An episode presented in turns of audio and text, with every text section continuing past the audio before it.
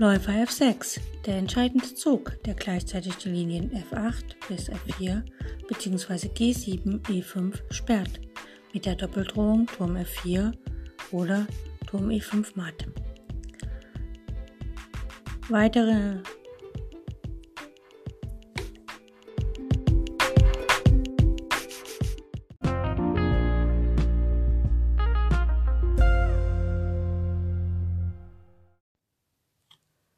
Heute schauen wir uns eine der bekanntesten Endspielstudien von Paul Heuhecker an.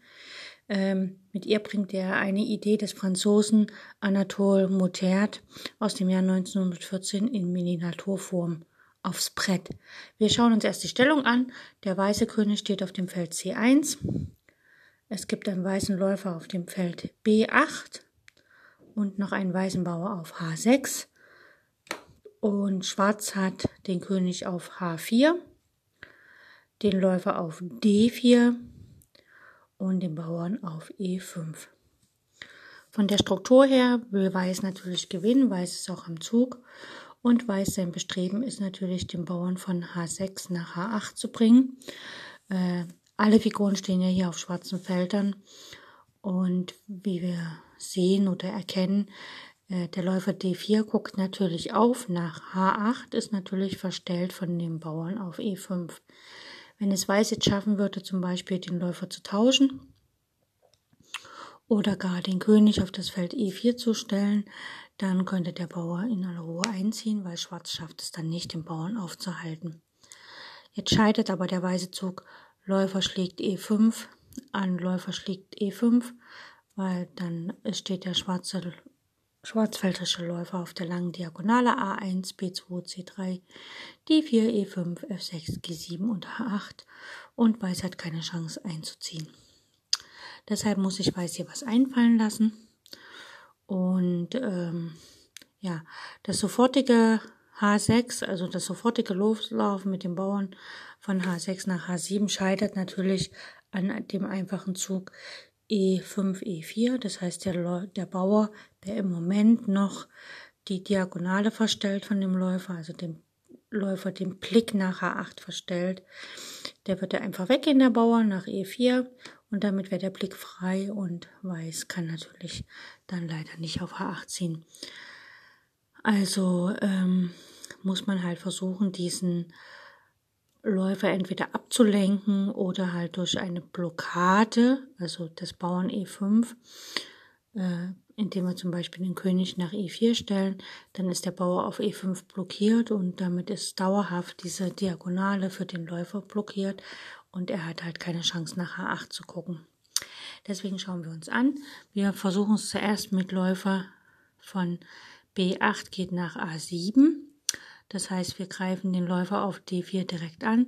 Würde jetzt der Läufer von D4 auf A7 schlagen, hätten wir noch zwei Schritte, um zur Umwandlung zu kommen und das reicht auch völlig aus, weil Schwarz, wie gesagt, nicht innerhalb von zwei Zügen auf die Diagonale kommt. Er braucht ja schon mal einen Zug, um E4 und 5 zu spielen und noch einen Zug weiter, um wieder nach D4 mit dem Läufer zu kommen und in der Zeit ist Weiß schon mit Schach eingezogen. Also wir können es uns anschauen, wenn ihr wollt. Also wenn jetzt Schwarzläufer schlägt A7 spielt, dann spielt Weiß sofort H7 und er hat nach einem Schritt, um umzuwandeln und in diesen Einzug schafft das Schwarz natürlich nicht, selbst mit Schach und allem drum und dran, das Feld H8 mit dem Läufer wieder zu kontrollieren. Demzufolge kann es sich Schwarz hier nicht leisten, äh, den Läufer wegzuziehen. Er spielt Läufer A1. Äh, übrigens, wenn der Läufer C3 spielt, ist es ähnlich wie in der Partie, bloß dass halt ein Zug wegfällt. Ähm, der König, der weiße König geht jetzt nach B1, greift sofort den Läufer auf A1 an und der Läufer muss schon wieder ziehen. Er hat in dem Fall nur noch das Feld C3, also Läufer C3. Also das ist jetzt genau das gleiche, wie wenn der Läufer sofort nach C3 gegangen wäre. Jetzt attackiert der König wieder den Läufer mit König C2. Der Läufer hat kein anderes Feld außer A1. Läufer A1. Und jetzt spielt Schwarz einen sehr gekonnten Zug. Ähm, äh, Weiß spielt einen sehr cleveren Zug, finde ich. und das ist Läufer D4. Äh, wenn Schwarz jetzt mit dem Bauern zurückschlägt, also E schlägt D4, dann wird dieser Bauer einfach mit König D3 blockiert und Weiß könnte mit H7, H8 einziehen. Aber wenn der Läufer schlägt, also Läufer schlägt D4, dann hat Weiß ja eine Figur gegeben, die natürlich, äh, was ja natürlich keinen so Sinn macht. Und da kann Weiß jetzt König D3 spielen. Und überlegen wir, was passiert, wenn Schwarz jetzt zum Beispiel E4 Schach spielt. Kann er ja machen, E4 Schach, damit er halt wirklich die Diagonale für den Läufer nach H8 freigibt und mit dem Schach sogar noch mit dem Tempo. Dann kann aber der weiße König einfach auf D4 den Läufer schlagen. Und selbst wenn Schwarz jetzt König G5 spielt, den Bauern auf H6 angreift, folgt einfach H7 und König F4, um den eigenen Bauern zu unterstützen beim Vorwärtsgehen, hilft gar nicht, weil Weiß einfach auf H8 umwandelt und sich eine Dame holt und im Folge halt geht die Dame über H4 nach E8 beziehungsweise mit dem Zwischenschach kommt also H4 E1 oder mit dem Schach, so dass der Bauer äh, mit dem Doppelangriff bedroht ist und der König deckt, also der König auf D4 kontrolliert ja schon das Feld E4, wo der Bauer steht. Und wenn die Dame halt einfach auf E5 Schach bietet, dann kann sie im nächsten Zug den Bauern schlagen. Beziehungsweise wenn der König, wenn der Bauer jetzt schon vorzieht, dann kann man halt einfach Schach bieten und Dame E1 spielen und das Umwandlungsfeld zu kontrollieren. Das heißt also, der Bauer kann nicht E4 spielen. Wenn Schwarz mit dem König an den weißen Bauern rangeht, also zum Beispiel König H5 spielt, dann hat Weiß Zeit H7 zu spielen, weil wie gesagt, wenn jetzt wieder der Bauer nach E4 kommt, dann kann Weiß in aller Ruhe den Läufer schlagen. Und äh, ja, gut. Das heißt, nach dem Zug König geht D3, äh, spielt Schwarz von mir aus Läufer A1 und dann ist das Ziel erreicht. Der König geht nach E4, blockiert den Bauern, der Bauer kann nicht mehr vorgehen. Das heißt, die Diagonale kann nicht mehr freigemacht werden, dass der Läufer von, also auf dieser Diagonale auch das Feld H8 kontrolliert und Weiß kann in aller Ruhe mit dem Bauer nach vorne marschieren, H7, H8 spielen und sich eine, also in eine Dame umwandeln und damit die Partie gewinnen.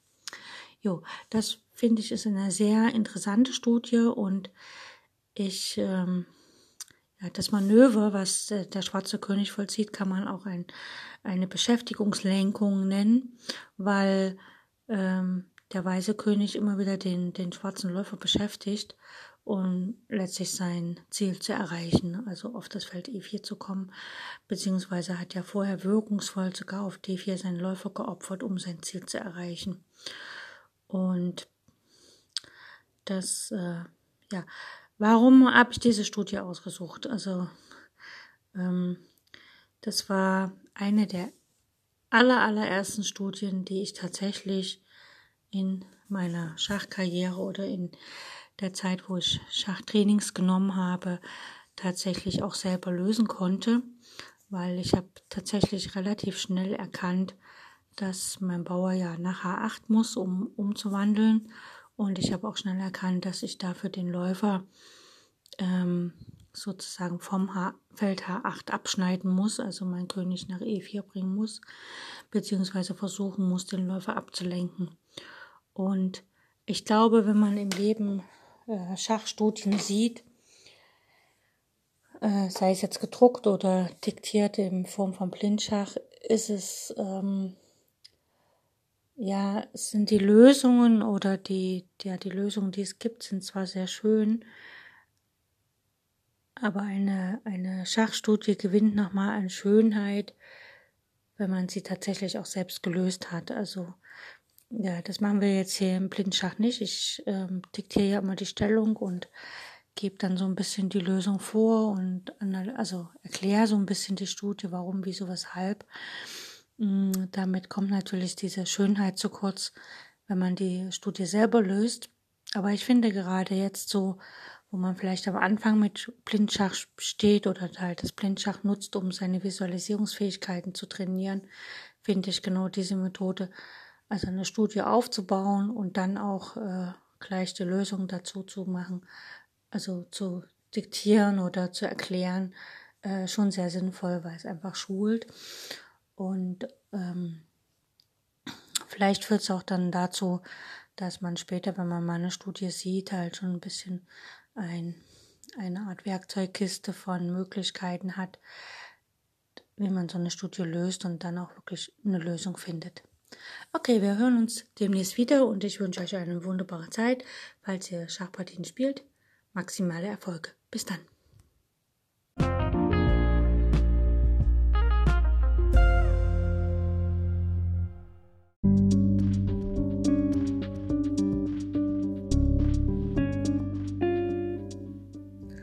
So, das war's für heute mit den Übungen zum Blindschach. Ich hoffe, es hat euch Spaß gemacht und ich wünsche euch eine fantastische Zeit bis zu unserer nächsten Übungsperiode.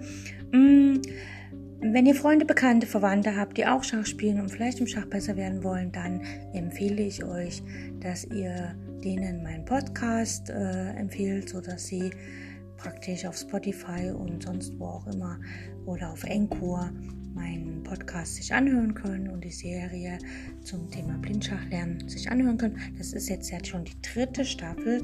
Das heißt also, es waren schon zwei vorher, die kann man sich auch anhören, ein bisschen üben.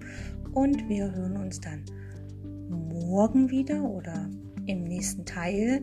Und falls es euch zu schwer wird, hört die Serie einfach nochmal diesen Teil und wenn ihr jetzt zum Beispiel heute Teil 1 hört, morgen Teil 5 oder sowas, dann immer mal wiederholen, weil Wiederholung schult unseren Geist und lässt uns auch die Dinge tatsächlich lernen, sodass wir immer, ähm, wie soll ich sagen, immer fitter mit dem Thema werden und uns immer mehr auskennen und es für uns nur natürlich wird, blind Schach zu spielen, ohne Schachfiguren, ohne Schachbrett.